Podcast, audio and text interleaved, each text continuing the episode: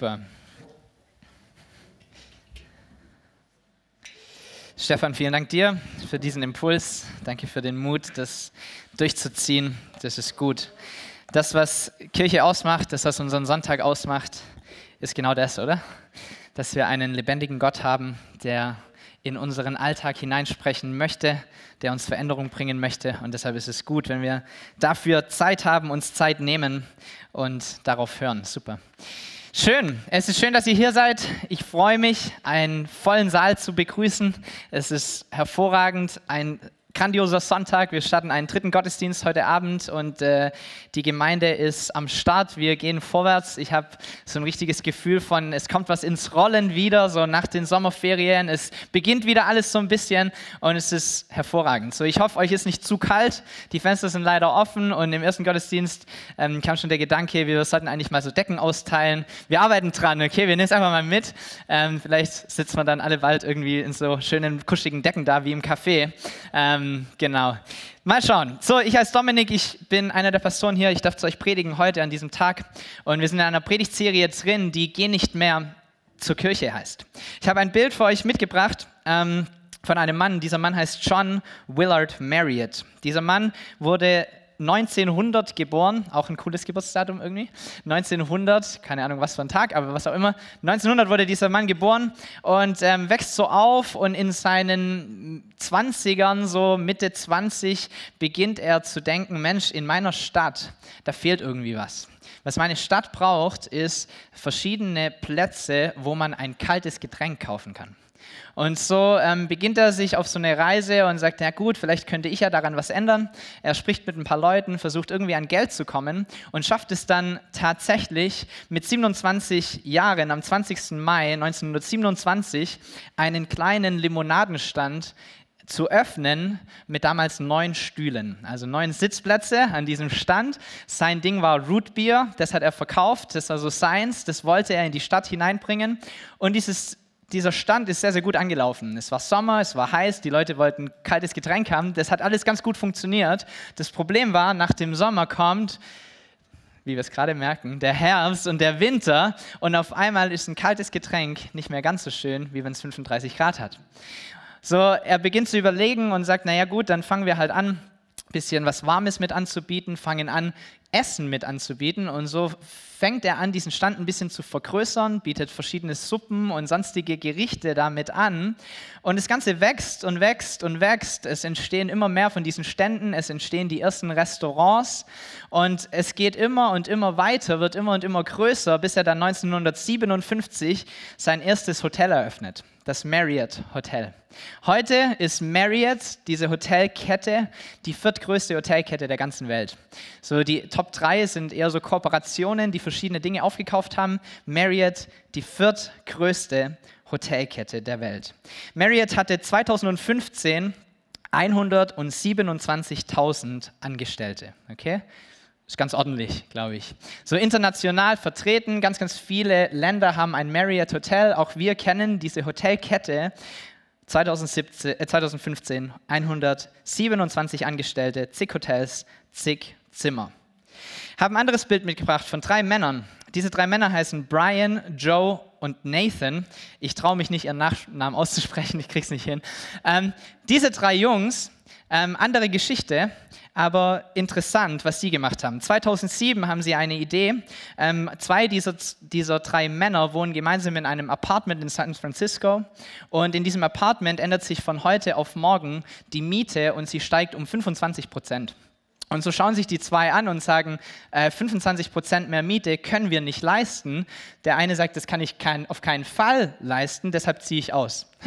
so, jetzt steht noch einer da hat eine höhere Miete wie bisher, die er auch nicht zahlen kann. Und deshalb ruft er diesen Dritten an, der zu der Zeit in Los Angeles wohnt und sagt, hey, sag mal, was machst du gerade? Ist dir gerade irgendwas wichtig? Oder hättest du nicht Lust, nach San Francisco zu kommen und mit mir ein bisschen Entrepreneur zu sein, etwas Neues zu gründen?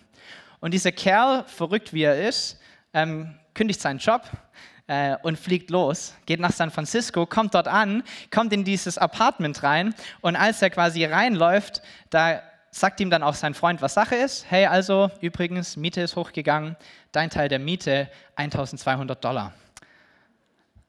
Und dieser Kerl guckt ihn an, hätte es vielleicht auch davor sagen können, so, als ich noch in LA war. Und er sagt, hey, ähm, ich bin hergekommen, ich habe gerade keinen Job, weil den habe ich gekündigt. Und was ich an mir habe, sind 1000 Dollar. Wir haben ein Geldproblem. Wir können diese Miete nicht bezahlen. Ich kann zumindest meinen Teil nicht bezahlen. Und so überlegen Sie, wie könnten wir irgendwie an Geld kommen? Sind beides Designer und bald findet eine Designkonferenz in San Francisco statt. Und Sie sagen, hey, wie wäre es denn, wenn wir unseren eines Zimmer, das gerade frei ist, einfach vermieten an Leute, die, die, zu dieser Konferenz kommen. Wir machen so ein Bed and Breakfast irgendwie auf und starten das. Und sie haben nicht mal ein Bett, ähm, in diesem Raum stehen. Also das ist sehr ungemütlich, aber sie haben eine Luftmatratze. Und so pusten sie diese Luftmatratze auf und stecken sie in dieses Zimmer rein. Und weil sie eben kein Bed and Breakfast haben, sondern ein Luftbett, ein Airbed, nennen sie das Ganze Air Bed and Breakfast. Und daraus entsteht Airbnb.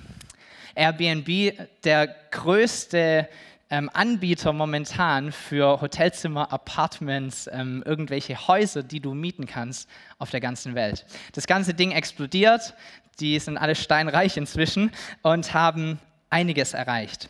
So, Airbnb im Vergleich zu Marriott 2015 hat Airbnb 2300 Angestellte. Okay, 2300 Angestellte im Vergleich zu 127.000 Angestellte von dieser Hotelkette. Und trotzdem hat Airbnb viel, viel mehr Zimmer. Trotzdem hat Airbnb viel, viel mehr Angebote. 2018 hat Airbnb mehr Räume wie die Top 5 Hotels dieser ganzen Erde zusammengezählt. Vier Millionen Inserate, ohne jemals ein einziges Haus gebaut zu haben ohne jemals mit einem Architekten sich rumgeschlagen zu haben, ohne jemals über Hygienekonzepte nachgedacht zu haben, haben diese Jungs es geschafft, vier Millionen Inserate auf den Markt zu bekommen. Und warum ist es so? Weil diese Jungs eine Sache begriffen haben, oder diese Männer, Jungs ist vielleicht ein bisschen kindisch, ähm, sie haben eins begriffen, nicht jeder hat das Geld, ein Hotel zu bauen. Nicht jeder hat den Mut, sich auf diesen Weg zu begeben. Nicht jeder hat das Know-how, das alles irgendwie zu stemmen, aber was jeder hat, ist ein Lebensraum. Und was jeder möglich machen kann, ist, diesen Lebensraum teilen zu können mit anderen Menschen. Und es ist so ein schönes Bild auch für Kirche. So, nicht jeder ähm, möchte Pastor werden, nicht jeder kann hier auf der Bühne stehen. Nicht jeder kann sich beteiligen auf so eine Art und Weise. Aber was wir alle haben, ist ein Lebensraum, oder? Was wir alle haben, ist ein Wohnzimmer. Was wir alle haben, ist ein Ort, an dem wir wohnen. Und wenn dein Ort zu klein ist, dann kannst du auch gerne die Gemeinde als dein Wohnzimmer nutzen und es können Lebensgruppen stattfinden in all diesen Bereichen. Dabei muss der Leiter nicht der beste Musiker sein, muss er nicht der beste Prediger sein, es muss nicht alles perfekt laufen, aber indem wir dieses Ding öffnen, erreichen wir mehr Menschen. So, wir haben ein paar Pastoren hier, ein paar hauptamtliche Angestellte und wenn es nur auf unseren Schultern laufen würde, könnten wir das niemals abdecken, mit Menschen, Menschen zu begegnen, mit ihnen unterwegs zu sein, sie in Jüngerschaft zu führen, Fürsorge. All diese Dinge sind nicht möglich, wenn das nur wir machen. Und deshalb ist es so wichtig und das ist auch das Konzept von Lebensgruppen, dass wir nicht ein paar Pastoren haben, die angestellt sind, sondern dass wir im nächsten Semester 27 Pastoren haben für 27 Gruppen, die für ihre Gruppe sorgen, die ihr Haus öffnen, die ihr Herz öffnen und die mit diesen Menschen unterwegs sind. So, was wir haben, Lebensgruppen, ist Church BNB. Das ist unser Motto. Ja? Nicht alles muss perfekt sein wie Marriott, nicht alles muss flashy sein und ein Pool auf dem achten äh, Stockwerk oder sonst irgendwas, sondern dein Zuhause dort, wo du bist, und du bringst Menschen mit hinein, sodass sie Gemeinschaft erleben können und im Glauben wachsen können. So, die Bibel ist voll von Aufforderungen, dass wir in Gemeinschaft mit anderen Christen unterwegs sein sollten. Von Anfang bis Ende zieht sich dieses Thema immer durch. So, der Plan von Gott war schon immer, dass wir in gute Gemeinschaft mit anderen Menschen leben und in gute Gemeinschaft mit ihm leben, und daran hat sich nie etwas geändert. Hebräer 10 spricht zum Beispiel davon, indem es das sagt. Ferner wollen wir unbeirrbar an der Hoffnung festhalten, zu der wir uns bekennen. Denn Gott ist treu und er hält, was er zugesagt hat. Und weil wir auch füreinander verantwortlich sind, wollen wir uns gegenseitig dazu anspornen, einander Liebe zu erweisen und Gutes zu tun. Deshalb ist es wichtig, dass wir unseren Zusammenkünften nicht fernbleiben, wie einige sich das angewohnt haben, sondern dass wir einander ermutigen. Hey, wir brauchen Gemeinschaft, wir brauchen Ermutigung, wir brauchen Church BNB, wir brauchen ganz, ganz viele Häuser, ganz, ganz viele Gruppen, wo sich Menschen treffen können, zusammenkommen können, Gemeinschaft erleben können. So, vielleicht bist du schon eine Weile Christ oder ähm, hast vieles von diesen Dingen schon mal gehört und es ist logisch für dich, dass Gemeinschaft wichtig ist. Ich glaube, da gibt es viele Predigten drüber, ich glaube, da gibt es genug Bibelstellen drüber. Deshalb will ich heute gar nicht so arg um die Gemeinschaft sprechen, sondern ich will darüber sprechen, was passiert, wenn wir sie nicht haben. So, ich bin ein riesengroßer Tierfreund. Gibt es irgendwelche Tierfreunde? Ah, ist zögerlich. Okay. Ich habe sehr, sehr gerne immer so, so Doku-Filme ähm, angeschaut. So Naturfilme, Tierfilme. Das war voll mein Ding als Kind, als Jugendlicher. Auch heute genieße ich das noch. Ähm, du siehst da irgendwie, wie ein Helikopter oder eine Drohne so Luftaufnahmen macht. Du siehst ein mega weitläufiges Land. Dann siehst du irgendwo Wasserfälle und dann laufen da irgendwelche Tiere rum und du siehst, wie sie leben und was sie tun. Manche davon sehen absolut komisch aus. Manche machen komische Dinge. Und du schaust diesen Film an und es berührt dich irgendwie, es berührt mich, wenn ich so einen Film anschaue. Und dann kommt ganz oft so ein Moment in diesen Filmen, der schwer ist für mich, weil ich ähm, sehr, sehr tierlieb geprägt bin. Meine Mutter ist die tierliebste Person dieser Welt. Ähm, bei ihr darf kein Tier sterben, auch keine Stechmücke. So. Bei mir hört es da irgendwann auf, Schnaken müssen raus. Ja? Aber bei ihr, die kann einfach niemand was antun, keinem Tier, sogar irgendwelchen Stechmücken. Und so hat sie mich geprägt. Und deshalb war es schwierig für mich, in diesen Filmen immer mit, mit anzusehen, wie dann irgendwann ein Löwe oder ein Tiger kommt und wie er an so eine Herde rankommt und irgendein anderes Tier reißt. Manchmal ist es ganz brutal, ja, und du siehst noch, wie sie kämpfen und so weiter. Mein Herz immer halb zerbrochen. So, was interessant ist, wenn man das Ganze ein bisschen weniger emotional anschaut, ähm, ist, dass diese Raubtiere eigentlich immer das gleiche Prinzip anwenden, um auf die Jagd zu gehen. So, da gibt es eine Herde von Antilopen oder eine Herde von Büffeln oder sonst irgendwelchen Tieren, die gemeinsam unterwegs sind. Warum? Weil sie gemeinsam eine Stärke haben, oder? Weil sie gemeinsam einen Schutz haben, weil sie gemeinsam stärker sind, als sie es alleine wären. Und dann kommt auch ein Pack, ein paar Leute, ein paar Löwen, ein paar Tiger, ein paar Wölfe, was auch immer, ein paar Tiere, die sich zusammentun, um auf die Jagd zu gehen. Und sie kommen heran an diese Herde und das Erste, was sie tun, ist, sie schauen nach dem schwächsten Glied. Sie schauen danach, wer verwundbar ist in dieser Herde, oder? Und dann unterhalten sie sich miteinander. Ich spreche ihre Sprache nicht, aber ich weiß, die unterhalten sich. Und sie suchen sich aus, hey, schau mal, hast du den gesehen? Da hinten, ja, den nehmen wir. Und dann kommt der nächste Schritt, oder? Nachdem sie ein Opfer ausgesucht haben, was tun sie? Sie isolieren dieses Opfer. Sie machen es, dass die Herde irgendwo anders hingeht. Sie vertreiben die Herde weg von diesem einen Tier, das sie ausgewählt haben. Und sie versuchen es mit aller Gewalt zu isolieren, zu umzingeln. Und dann wird dieses Tier müde gemacht, rumgejagt, solange bis es nicht mehr kann und sie stürzen sich drauf. So läuft es ab, oder? Und das Interessante ist, dass die Bibel genau dieses Bild aufgreift. Dass die Bibel genau von diesem Bild spricht und es, die Bibel sagt, dass wir einen Feind haben auf dieser Welt. Diesen Feind nennt sie den Teufel. Und dieser Teufel möchte nicht das Gute für dich, sondern er möchte das Schlechte für dich. Und so spricht die Bibel davon in 1. Petrus, Vers 5 bis 8, seid wachsam und nüchtern, denn euer Feind, der Teufel, schleicht um die Herde wie ein hungriger Löwe. Und er wartet nur darauf, dass er jemand von euch verschlingen kann. Er wartet nur darauf. So ziemlich krass, wenn du diese Bilder jetzt von diesen Naturfilmen irgendwie im Kopf hast und dir jetzt denkst, das soll unser geistliches Leben sein, das ist ziemlich heftig, oder? Und die Bibel spricht und macht dieses Bild nicht umsonst, sondern so läuft es tatsächlich ab. Und genauso wie es in der Natur die Taktik ist, von diesen Löwen ein, eine Schwachstelle zu isolieren oder ein Tier zu isolieren, so versucht es auch der Teufel. Er versucht dich zu isolieren, dich alleine zu bekommen, weil er genauso weiß, in der Herde hat er keine Chance.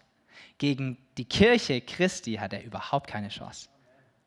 Aber wenn er es schafft, uns zu isolieren, uns allein zu stellen, dann kann er attackieren, oder? Und so ist es sein Plan, Leute immer wieder rauszureißen, sie zu isolieren. Ich glaube, wir haben alle bemerkt in den letzten Monaten, was Isolation mit uns macht, oder? So Corona war keine schöne Zeit für uns, oder? Ich sage nicht, dass Corona vom Teufel ist, lest es nicht in diese Predigt rein, aber Isolation ist nicht gut, oder?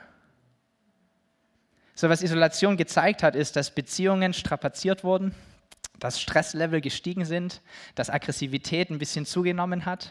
Was es gezeigt hat, ist, dass jede Form der psychischen Erkrankung sich e- explosionsartig vermehrt hat. Depression, Angststörungen, Panikattacken, all diese Dinge. Warum? Weil Isolation das absolute Gift ist für all diese Erkrankungen. So Isolation ist nicht gut für uns. Und ich habe ein Statement dabei, das sehr drastisch ist, aber wer isoliert ist, der stirbt. Wer isoliert ist, stirbt. So, vielleicht findest du diese Aussage übertrieben, aber genau das meint die Bibel. Und ich habe schon so oft erlebt, dass andere Leute irgendwie zum Glauben kommen, mit Jesus unterwegs sind und sie ähm, aus welchen Gründen auch immer sagen, naja, ich brauche nur meinen Jesus, sonst brauche ich gar nichts. Und sie versuchen selber diesen Glauben zu leben ohne andere Menschen. Und was mit diesen Leuten passiert ist, erstens, sie werden komisch und zweitens, ihr Glaube hält nicht lang, oder? Ihr Glaube hält nicht lang, denn sie wurden nicht dafür geschaffen, allein unterwegs zu sein. Und sobald du dich beginnst zu isolieren, stirbst du. Vielleicht stirbst du nicht körperlich, aber dein Glaube wird sterben. Deine Beziehung zu Jesus wird sterben. Und wisst ihr, es ist möglich, trotz Predigt anhören, vielleicht im Internet, vielleicht bist du aber sogar auch live hier mit dabei im Gottesdienst und du kannst dich trotzdem isolieren von der Gemeinde, kannst dich trotzdem isolieren von anderen Menschen. Das ist absolut möglich. Wenn du hierher kommst, dann siehst du Menschen für anderthalb, zwei Stunden in einem bestimmten Setting. Du siehst sie meistens irgendwie von hinten, den Kopf, der vor dir sitzt. Und auch hier isolieren wir uns manchmal, vielleicht auch unbewusst. So, wir kommen hier vielleicht her, wir haben unsere Probleme der Woche, wir haben unsere Kämpfe in unserem Leben, wir haben vielleicht schlecht geschlafen, wir haben uns äh, am Vormittag vielleicht schon mit unserer Frau gestritten über irgendwelche Themen. Die Kinder haben nicht so gefolgt, wie sie sollen und du hast sie irgendwie hierher gezerrt, da war ganz viel Weinen und sonstiges. Und dann kommst du hier an und du kommst in diesen Saal rein und du fühlst dich null wie Lobpreis. Kennt ihr solche Tage? Und dann sitzt du da und ein motivierter, fröhlicher Philipp kommt auf die Bühne und sagt, es ist so schön, dass ihr da seid und hört euch mal meine Geschichte an, wie großartig Gott ist. Und du denkst, schön für dich. Ich fühle es gerade nicht.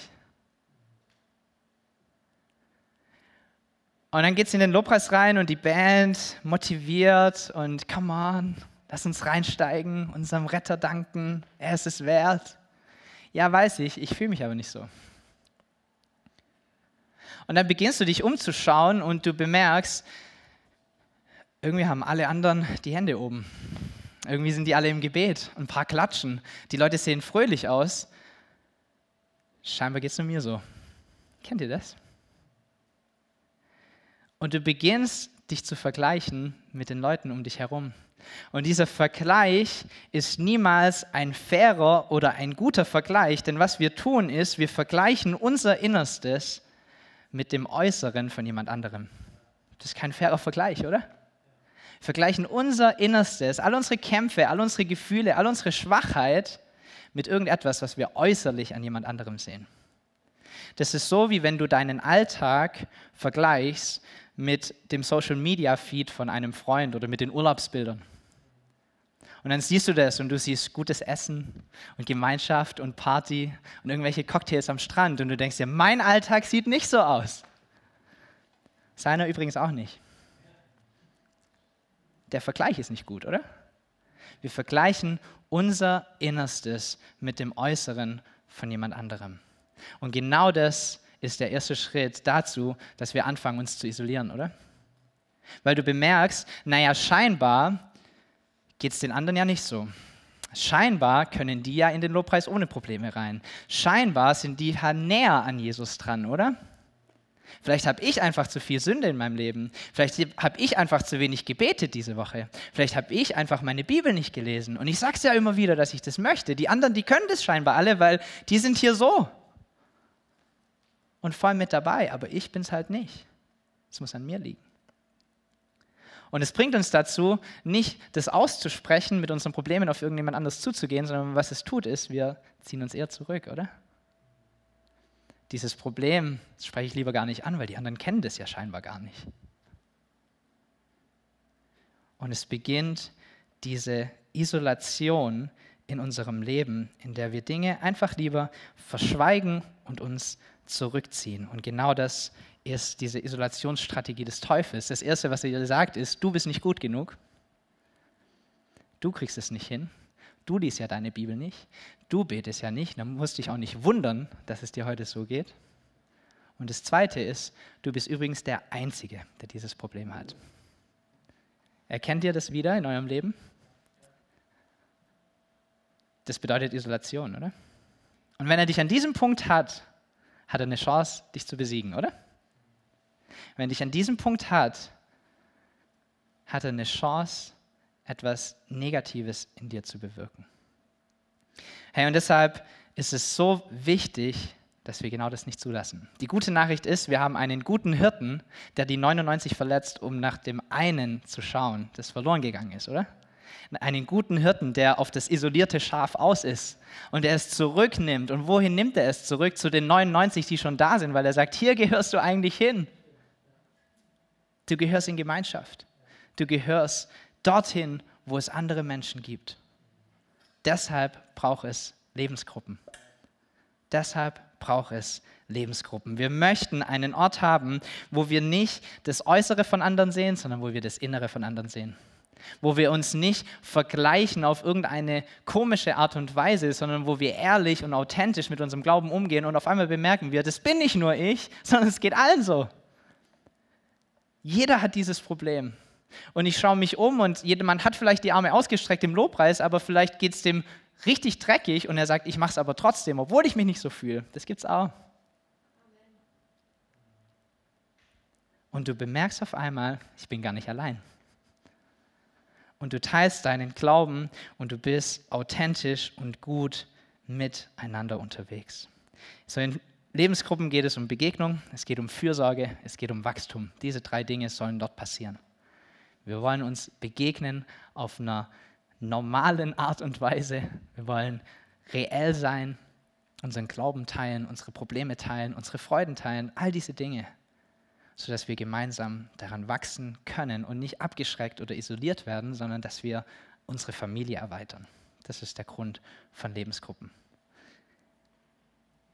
So Lebensgruppen ist eigentlich so die Hauptanlaufstelle in dieser Gemeinde für diakonische Arbeit, Nächstenliebe, füreinander sorgen, aushelfen. All diese Dinge laufen in Lebensgruppen zusammen.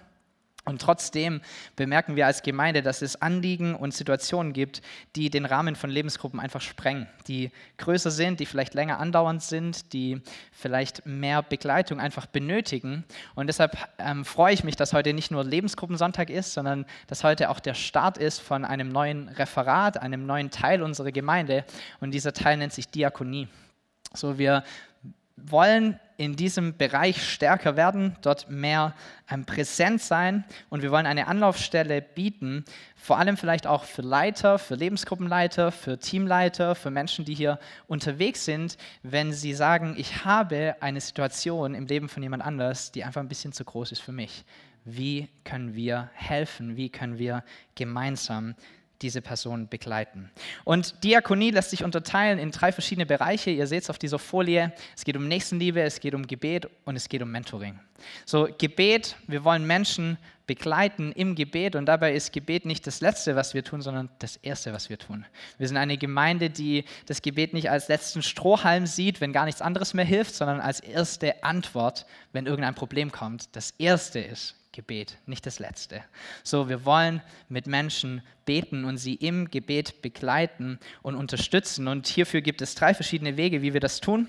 Das erste ist, nach den Gottesdiensten ähm, gibt es ein Gebetsteam hier vorne, das sich aufstellt, das mit dir spricht über Gedanken aus der Predigt, über Probleme, die du hast, über Termine, die anstehen, über Krankheit, über was auch immer. Sie tauschen sich mit dir aus und sie beten gerne mit dir.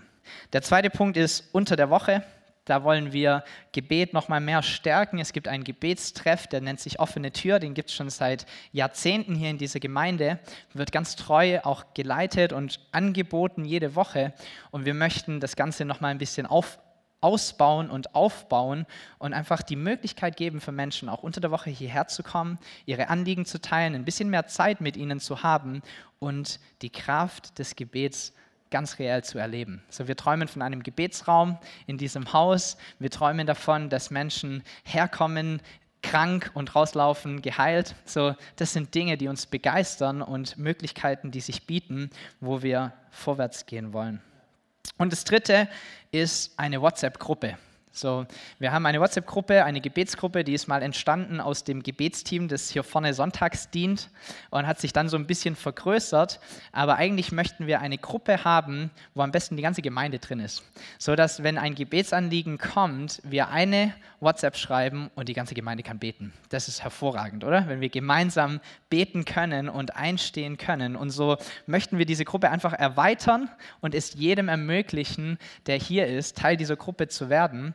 Ähm, es gibt nachher drei Administratoren, das ist Birgit, das bin ich und wenn es sein muss, sage ich mal, auch Stefan. Ich glaube, wir nehmen ihn ein bisschen raus, weil er genug anderes auf dem Schreibtisch hat. Ähm, aber vieles erreicht ihn trotzdem. Und wir schreiben unsere Gebetsanliegen dort rein und jeder kann einfach mitbeten. Die Gruppe wird so organisiert sein, dass du nicht pro Tag 28 Mal ein Bing bekommst aus dieser Gruppe, sondern nur diese drei Leute können reinschreiben und es läuft eher wie ein Broadcast ab, dass du einfach weißt, dafür können wir beten und dann bete ich. Ja? Und das ist so, wie wir diese Gruppe organisieren möchten.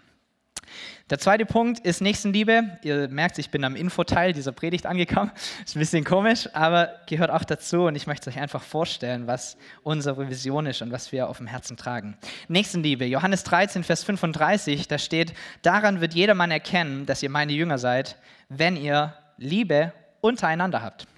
So, da spricht die Bibel noch gar nicht davon, wenn ihr euch nach den Obdachlosen in eurer Stadt kümmert, wenn ihr um das und das besorgt seid, wenn euer Licht nach draußen gestrahlt wird, obwohl das mega wichtig ist. Aber die Bibel macht es uns einen Schritt einfacher zum Glück und sagt, liebt euch erstmal untereinander.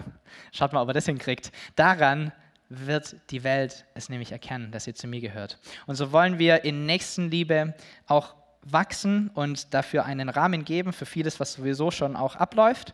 Da gibt es zwei verschiedene Punkte. Das erste ist Besuche. Ähm, dieses Team kümmert sich um Menschen, die aufgrund ihres Alters oder Krankheit nicht mehr zu Gottesdiensten kommen können, nicht mehr zu Veranstaltungen kommen können und besucht sie und integriert sie. Auch Krankenbesuche in Krankenhäuser, Altenheimen, verschiedenen Einrichtungen. Genau das ist das, was dieses Besuchsteam tun möchte. Das Ziel davon ist, Einsamkeit zu bekämpfen, Zugehörigkeit zu vermitteln, Menschen wertzuschätzen und sie in ihrer Lebenssituation zu begleiten. Das ist so was Besuch ausmacht. Und das Zweite ist praktische Hilfe. Ähm, ich habe zwei Kinder. Als wir unser zweites Kind bekommen haben, war unser erstes Kind gerade mal noch, also noch unter zwei. Ähm, und da war ich mega dankbar, dass meine Schwiegermutter da war und uns zwei Wochen unterstützt hat. Die hat für uns gekocht, die hat für uns eingekauft, die hat für uns geputzt, alles Mögliche gemacht, damit wir uns auf diese neue Lebensphase irgendwie fokussieren können.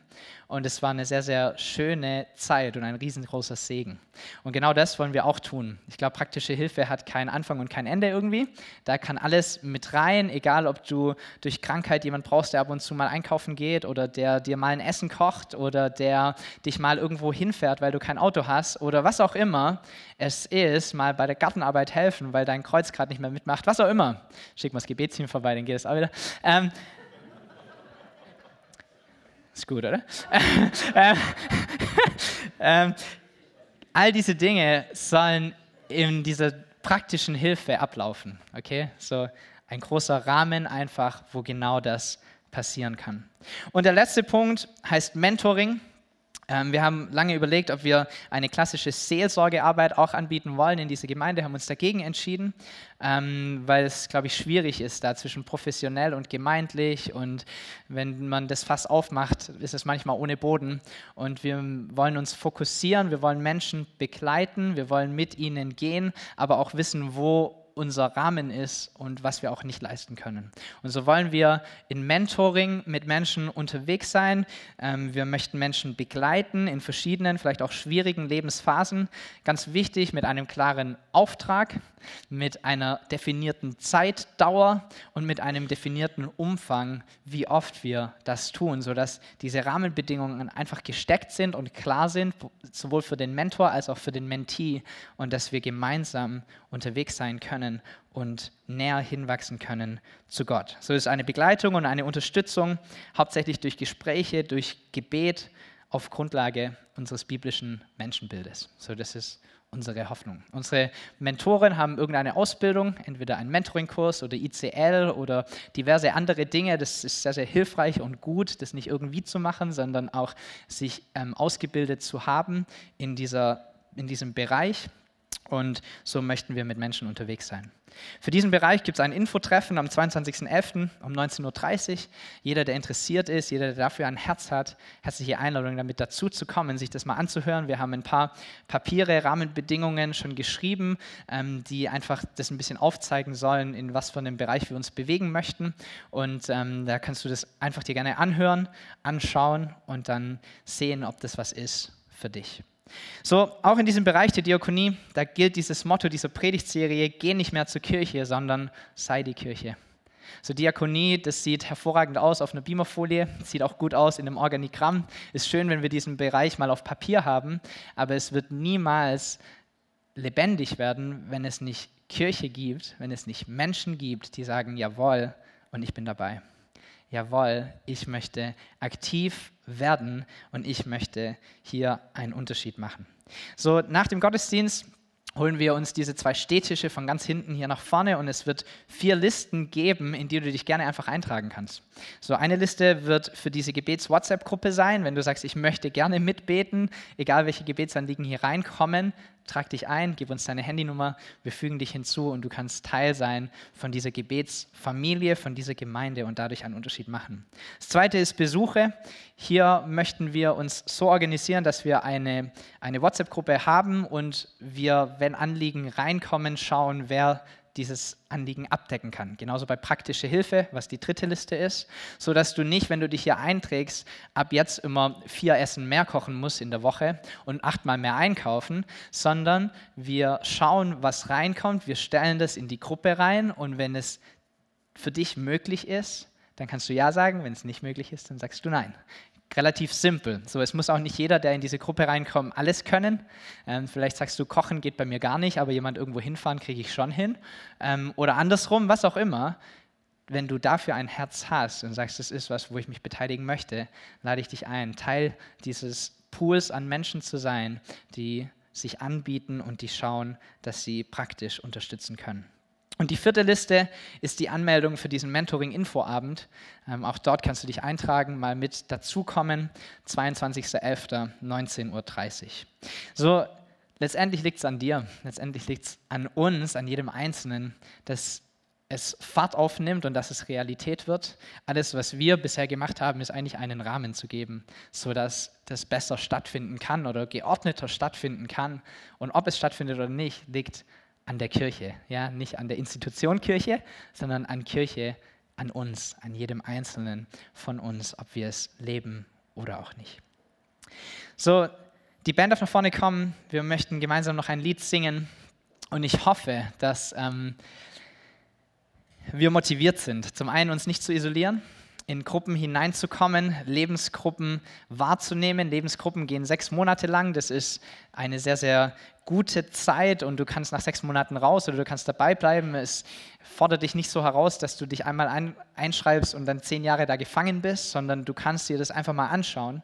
Jeder Lebensgruppenleiter, der heute hier ist, hat ein schönes Umhängeschild, mit dem laufen die draußen rum. Wenn du Fragen hast zu einer Gruppe, wenn du gerne einer Gruppe beitreten möchtest, geh einfach auf die Leute zu. Ansonsten findest du alles in den Heften oder auch auf der Homepage, sodass du dich anmelden kannst und sagen kannst, ich möchte in diesem nächsten Semester alles andere sein als isoliert, sondern ich möchte eine, eine Herde, eine Familie um mich herum haben, mit der ich authentisch sein kann, mit der ich ehrlich sein kann und mit denen ich gemeinsam wachsen kann.